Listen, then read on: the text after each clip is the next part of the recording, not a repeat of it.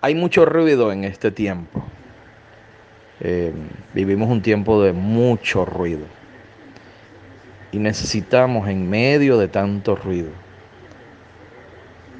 escuchar la voz de nuestro Padre. Es urgente que todo hijo, que toda hija de Dios pueda escuchar la voz del Padre en medio de esta temporada. Cuando David en Primera de Samuel capítulo 17 40 días estuvieron escuchando el ruido y los alaridos y gritos que lanzaba Goliat, desafiando al ejército de Israel, a Saúl y a sus soldados. Por ahí estaban los hermanos también de David, en medio de ese desafío. Y estaban, dice la palabra de Dios, llenos de temor, porque escuchaban ruido escuchaban al Goliat. Eh, David seguía con sus cosas de, pastor, pastoreaba sus ovejas, las cuidaba. El Señor lo iba entrenando em, con fuerza, defendía las ovejas de osos, de leones, y el mismo Dios le libraba para vencerles. Bueno, y un día su padre le dice a David que le envíe, le lleve la comida a sus hermanos y él deja a alguien a, cargo de las ovejas y se va donde el hermano. 40 días llevaban escuchando el ruido. Como tú y yo en esta temporada llevamos tiempo escuchando ruido y ruido y cada vez más ruido y se anida en el corazón de muchos temor, dudas, tristezas. Mira, la depresión ha subido grandemente en esta temporada, la tristeza, todas esas cosas, el miedo, hay un temor general. Y David se encuentra en medio de ese alarido, de ese ruido de Goliat. Y se pregunta, ¿y quién es este?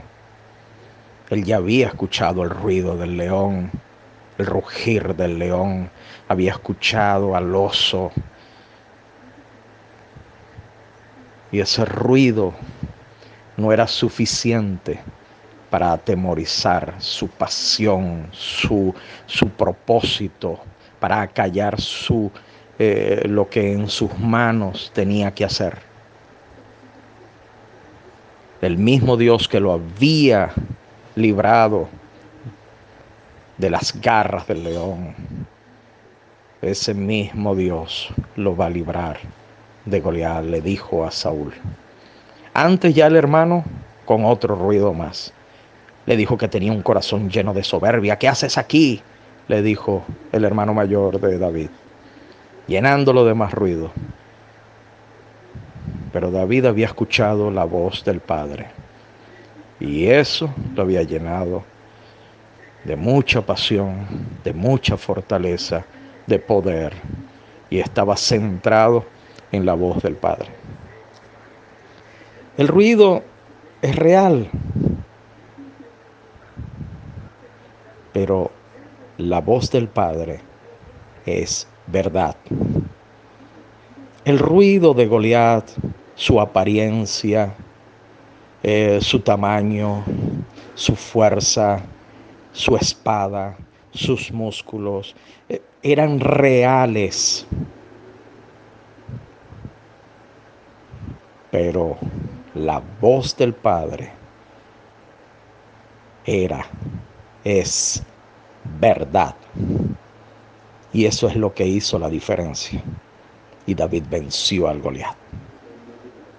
Porque acalló las voces, el ruido, las demás voces y escuchó y se centró en la voz del Padre, en la voz de nuestro Dios. Eso mismo le pasó a Jesús en Hexemaní. Con esto concluyo este momentico de reflexión. Jesús en Getsemaní estaba también verdadero Dios y verdadero hombre. Estaba en medio de una gran de un gran momento de tensión. Había demasiado ruido. Ya se sentía la voz de, del Judas. Ya se sentían los pasos de los soldados. Estaban buscándolo para arrestarlo.